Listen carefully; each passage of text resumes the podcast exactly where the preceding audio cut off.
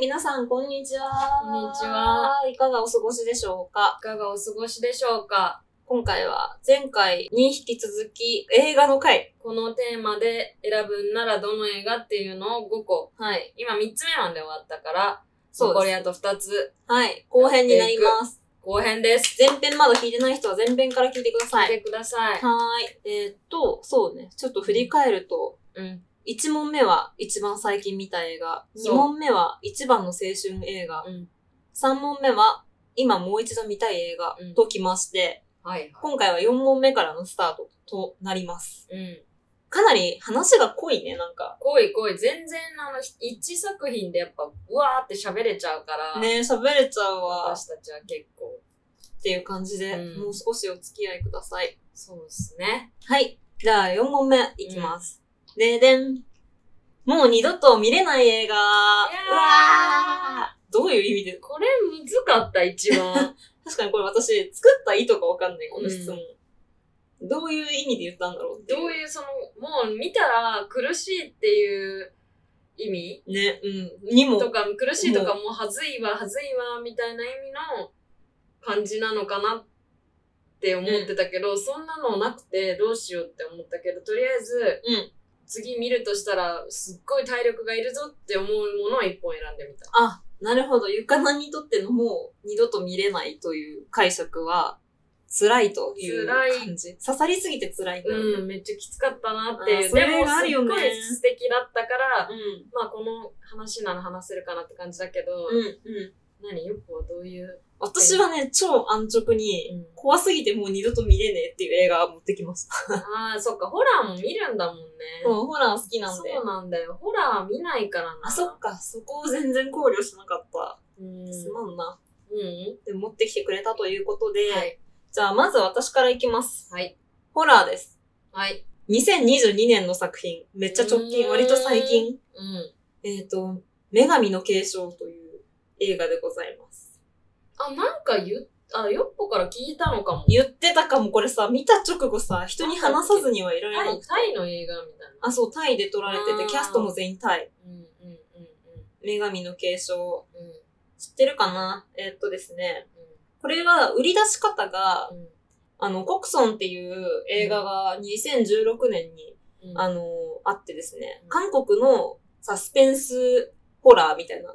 国村淳あがー出て。る。で、めっちゃ怖い みたいなうんうんうんや。つを作って、結構反響があって、うん。で、その時監督したナ・ホンジンっていううん。人がう、ん今度はプロデュースをしたっていう名目で売り出されたのが、女神の継承だったんですね。うん。そう。で、韓国のホラーがこの時期めちゃめちゃ、なんだろう、すごいクオリティが高くて、うん。エンタメとしても面白いいし、うん。あの、パラサイトとかも結構そうだと思うんだけどあ、ー社会問題にもこう、言及しつうんつ、っていう感じで勢いを増してた頃、うんだから名を馳せたんですよ、な本人が。うんうん。ねえっ、と、今回の女神の継承うんは、それ、それがプロデュースをしたみたいな感じで売り出されて。うん。私本当に、全然もうノーロックで、うん何の前情報もないまま見に行ったのね。で、もう、結果もう怖すぎるっていううん。映画でした。女神の継承は、えっと、さっきも言ったけど、タイです。舞台は。うんタイの田舎のモキュメンタリーなの。進み方はね。なんか、フェイクのドキュメンタリーのことをモキュメンタリーと言うんですけど、あの、ドキュメンタリー調で進んでいく。まあ、ホラー映画あるある。え、それも、その社会問題っぽいのタイのうーん、タイの社会問題なのかないや、わかんない。でもこれはもう、呪術廻戦と一緒で、う、うん、もう、人間が抱える問題ではあると思うよ。あーはい。あらすじを読ませていただきます。えっと、タイ東北部の村で脈々脈々と受け継がれてきた、うん祈祷師一族、美しき後継者を襲う不可解な現象の数々。小さな村で暮らす若く美しい女性、ミンが、原因不明の体調不良に見舞われ、まるで人格が変わったように凶暴な言動を繰り返す。うん途方に暮れた母親は、祈祷師である妹のニムに助けを求める。うんもしやミンは一族の新たな後継者として選ばれて憑依され、その影響でもがき苦しんでいるのではないか。うんうんやがてニムはミンを助けるために祈祷を行うが、彼女に取り付いている何者かの正体は、ニムの想像をはるかに超えるほど強大な存在だった。というお話です。うーん、なんか、そんなに、ホそうラー、ホラー感はない。これがですね、私もそう思ってい行ったのね。まあ宗教系だなっていうのは、あー、うんうん。あの、もう出だしから分かったの。祈祷師が出てくるからうんね。うんもう病気で困ってる人が相談に来て、なんかじゃあちょっと神社みたいにお祓いをしますみたいな、そのノリなのよ、最初。うん。うん。でも、タイの東北部にある、すっごい小さなとか、ど田舎の村が舞台で、まあなんか、日本にもあるけどさ、昔からの風習みたいな、独自の風。習をちゃんと守ってる感じの、うん。なんかそういう神聖な感じなんですよ、雰囲気はね。うーん。あとはその、やっぱ宗教とかさ、アミニズムとかって、怖い。自然怖いのと一緒で、あーまあね、アニミズム結構、やっぱそういう怖さもある、なんか手のつけられない感じ。うーん。そう。ホラー映画にもジャンルがあるじゃないですか。ゾンビとか悪魔とか、あジャパニーズホホラーもそうだけど、ラー。それがもう全部、全部ある。えー宗教系もあるし、、うんあとヒューマンホラーみたいなのもあるうんし、サイコパス系みたいなのもあるし、もう全部みたいな。あえー超欲張りセットだったやだ。の。ね、そう、呪い系でなんかもあ面るし。白そで思うじゃん。私、劇場4回ぐらい出たよ、トイレ行って。えー怖すぎてもう無理だと思って。う。そうなんか。本当にめっちゃ怖いのよ、これ。見た人はわかると思うけど、私これより怖いホラー映画があり得るのかどうかを知りたい。えーない気がする、本当 に。まあ、ジャンプで。絶 対、絶対無理、絶対無理。理だね。うんそう、なんか面白そうって思っちゃうけど、そう無理だね。普通のホラーも無理だもん。いやーもう普通のホラーダメだったらもうこれは超ド級ホラーでした。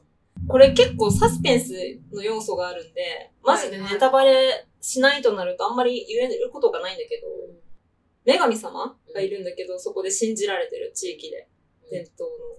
が降りてくるとき、巫女みたいな感じで選ばれるんだけど、そのはい時に、その体調不良になったりとかう、ん生理ずっと続いちゃうとかう、んそういうのがあるっていうから、最初はてっきり、その女神が降りてくる器として、うんその女の子が選ばれたっていうふうに、ことが運んでいくんだけど、だんだん違うぞってなってくる。ええなんかこれ違うかもって気づき始めて、で、調査でこう、なんかいろんなとこ行って、祀られてるところとか、他の祈祷師、強力な祈あ祷ー師とか、うんうんうんそしたらこれは何者でもないってなって、ええもしかしたらあいつかもみたいな試行錯誤するんだけど、最後の結末言わないけど、本当にすごいやつだったっていう。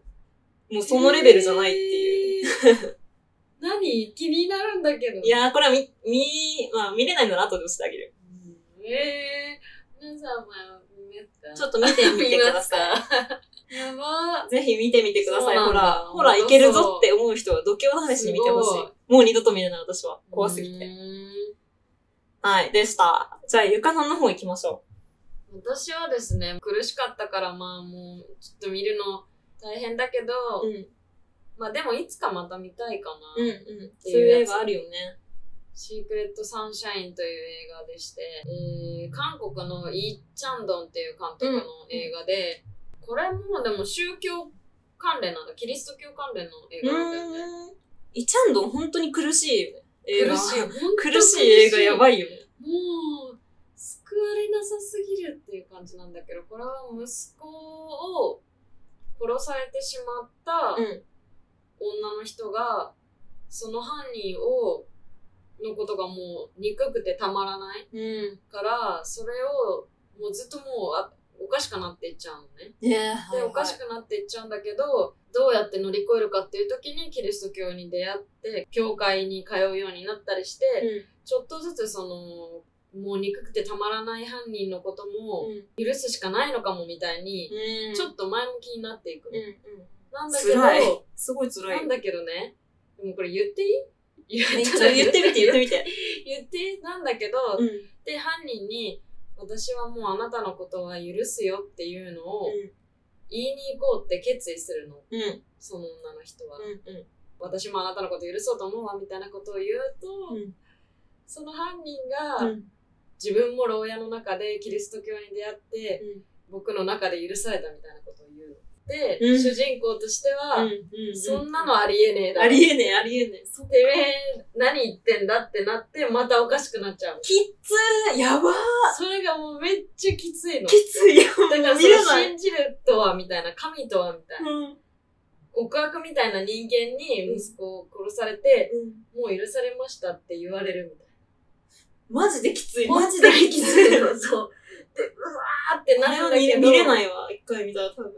なんだけどね、でもすっごい、だから本当苦しいんだけど、うん、苦しい。それ、すごいのよ、その映画、本当に。うんすごいね。でその光の映し方とか影のところとかがうあんまりにも綺麗すぎて、それはも本う当ね。に苦しいの。いーってなるそれが綺麗、あまりにも綺麗で。イチャンドンやりおるやなばいよね、それ。あれじゃそん見。た時本当にびっくりした。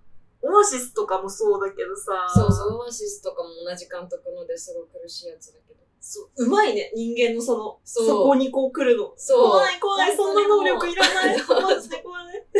本当やばかった、それ見た時。く苦し二い度と見れないどころか一回も見れない。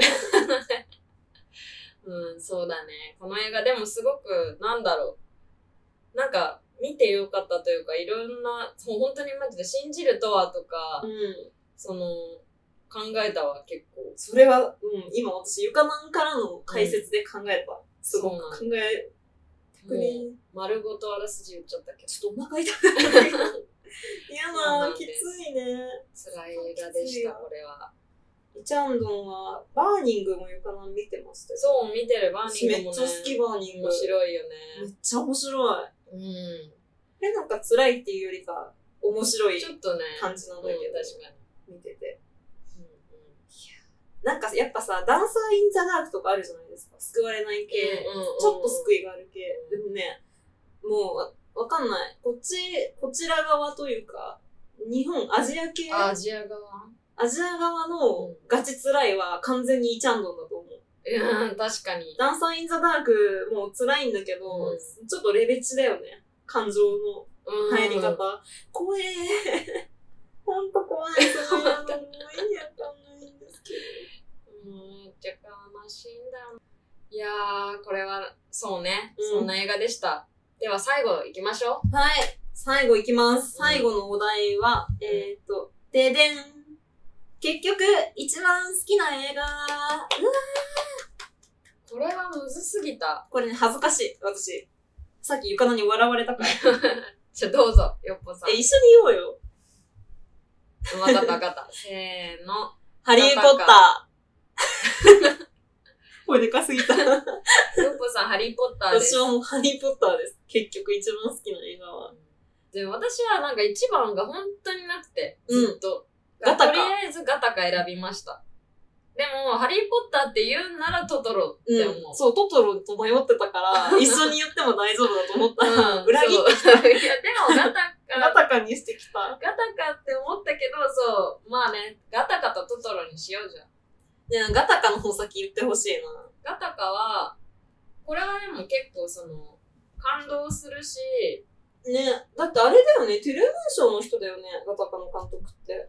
確か。ガタカは、まあ、あの、基本かっこいい映画の、ずっと映像とかかなりかっこいい感じなの。うん。で、私、こういう、なんだろう、SF の中でも、なんか最近のキラキラした SF っていうより、ガタカ結構昔なんだよな。結構古いよね1998年か。そう。から、まあ、古い、ん ?20、ちょうど、25年ぐらい前なのか。そう25だね年ぐらい前の SF 映画だから、うん。そう。古いけど、でもなんかね、かっこいい近未来な感じなの。私これ中1の時に一回見た。マジ忘れたそんな昔なんかでもね、かっこいいかった気がする世界観というか。そうう。そう、世界観はマジでめっちゃかっこいいの。 SF だったよね。SF だよね。 SF 映画で、そう、そういう、なんかそういう近未来の感じがそもそも好きっていうのが一個ある。はいはいあの、スペースエイジのとそうかだが好きだねか。ら。そうそう、スペースエイジそう、スペースエイジっぽいから好きぽい感じだ昔の人が想像した近未来。ジュードロー出てるじゃん。そうそうそう、出てる。ジュード・ローと、うんイーサン・ホークと、ユマ・サーマンはい。そうみたいです。あらすじ読むあ、じゃあ一旦読んでみてください。えー、あらすじ。うん。 DNA 操作で生まれた適正者だけが優遇される近未来、うん不適正者として自然出産で生まれた若者が適正者になりすまして宇宙へ旅立とうとするが、そうなんです。っていう、まあ、そういう話なんですよ。劣勢の遺伝子と優勢の遺伝子みたいなので、優勢の遺伝子の人だけがなれる職業みたいなのがあって、劣勢の人はもう、君たちはこれやっといて、みたいな。うんそういう結構もう本当に、そういう近未来になってますと。うんうで、主人公は宇宙飛行士になりたい。うん本当にめっちゃ宇宙飛行士にずっとなりたくうて、んうんでも劣勢だったと。うでもすごい努力して、んうんなんとかして、まあ、その宇宙飛行士になれるようなところに入り込むのよ。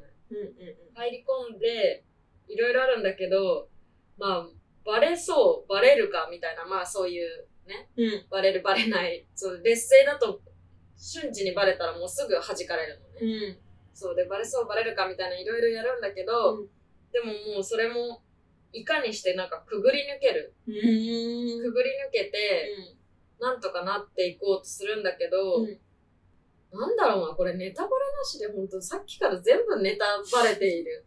無理。ネタバレている。ネタバレています。そう。なんとしてでも、その自分の夢を叶えるためうん。に、むずいなんて言ったらいいんだろう。じゃあ、なんこかっからネタバレしますって言うとこ。 こっからネタバレします。はい。ネタバレします。でも犠牲はある犠牲はある。の。はい、犠はい。牲を はらんで、うん犠牲っていうか、犠牲の中で叶えることができたりするのよね。全然思い出さないからわかんない。初めて聞くんだけど。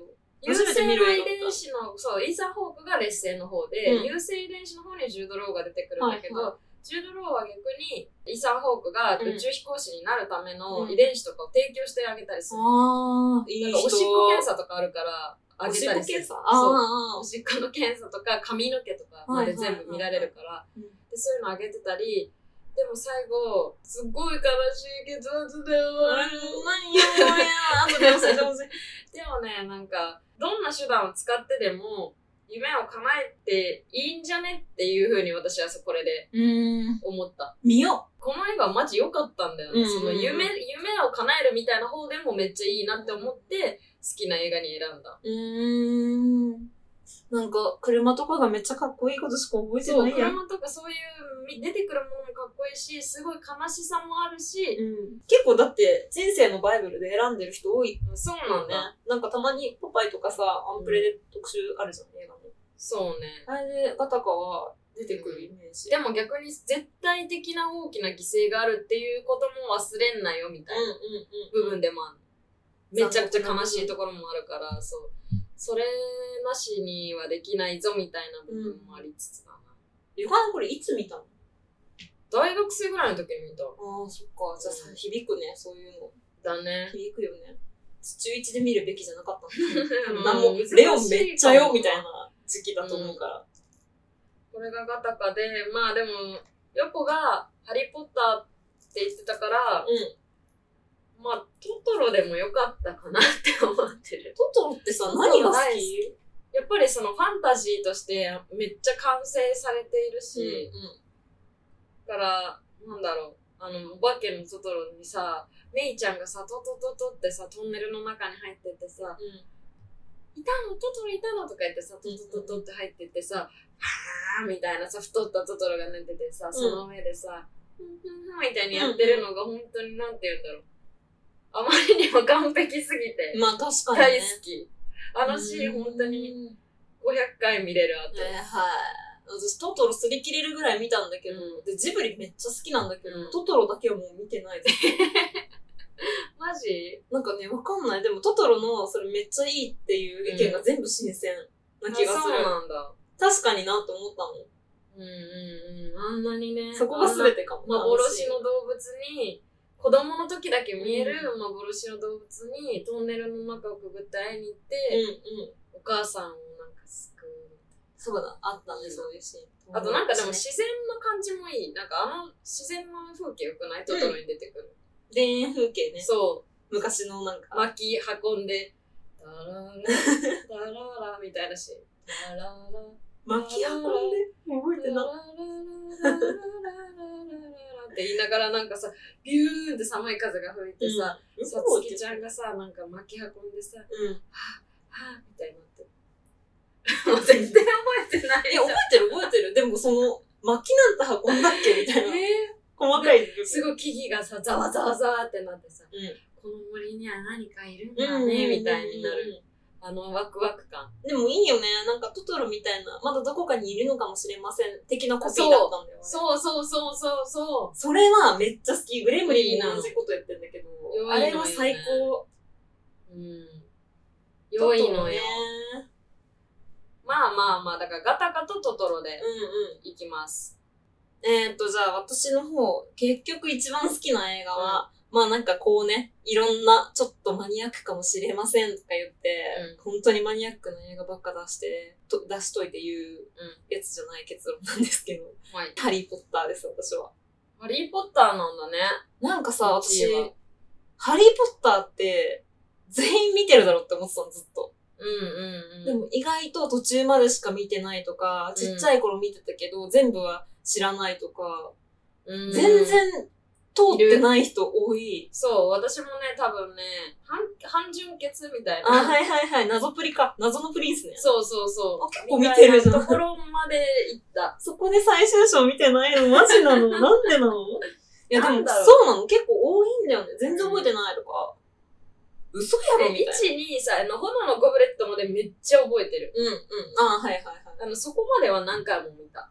謎プリ暗いからかな。なんかだんだん暗くなってくんだよね。そうすごそくう。ぐらいから、はい。じゃあちょっとさ、思い出しながらうん私の話を聞いてほしい。分かったうんでね、あの、まず、一作目、賢者の石、覚えてますじゃあ一応覚えてますうよ。ん、あれはもう本当あと秘密の部屋も行こう。2作目の秘密の部屋。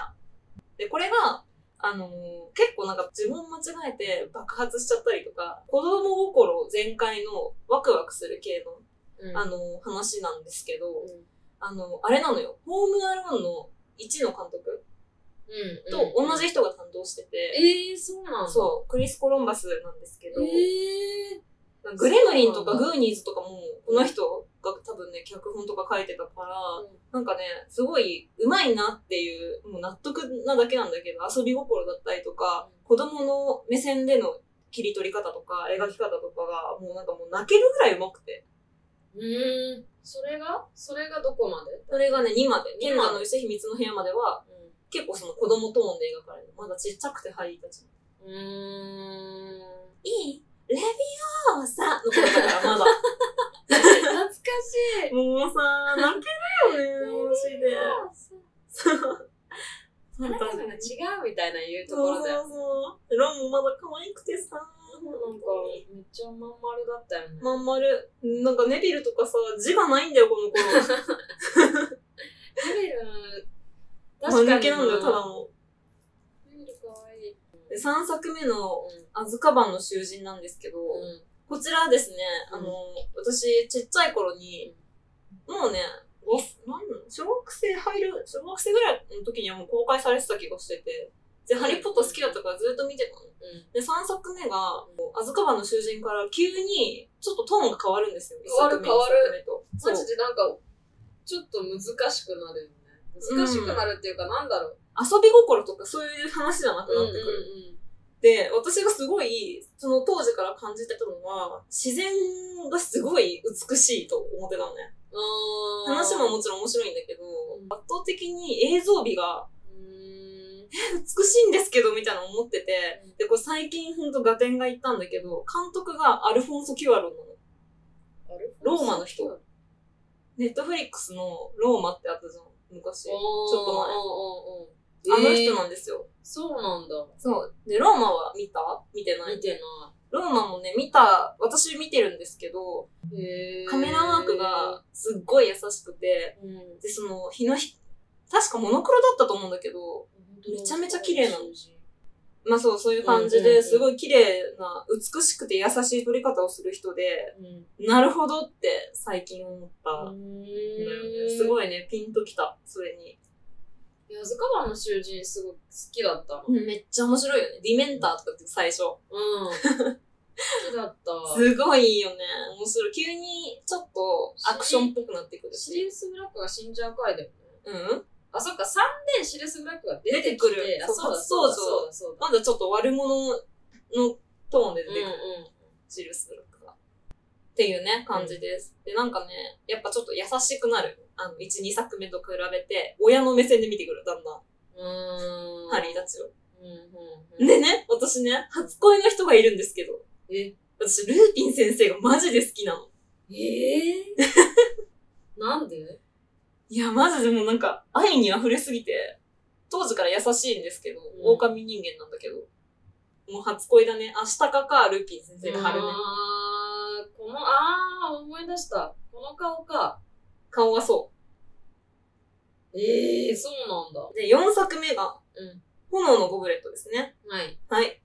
これはね、なんか私この、この時の監督のこととかよく知らない。名前も覚えてないんだけど、話としてはめっちゃ面白いよね。なんか、学、学校、うん。うん。魔法学校が4校ぐらいあって、世界に。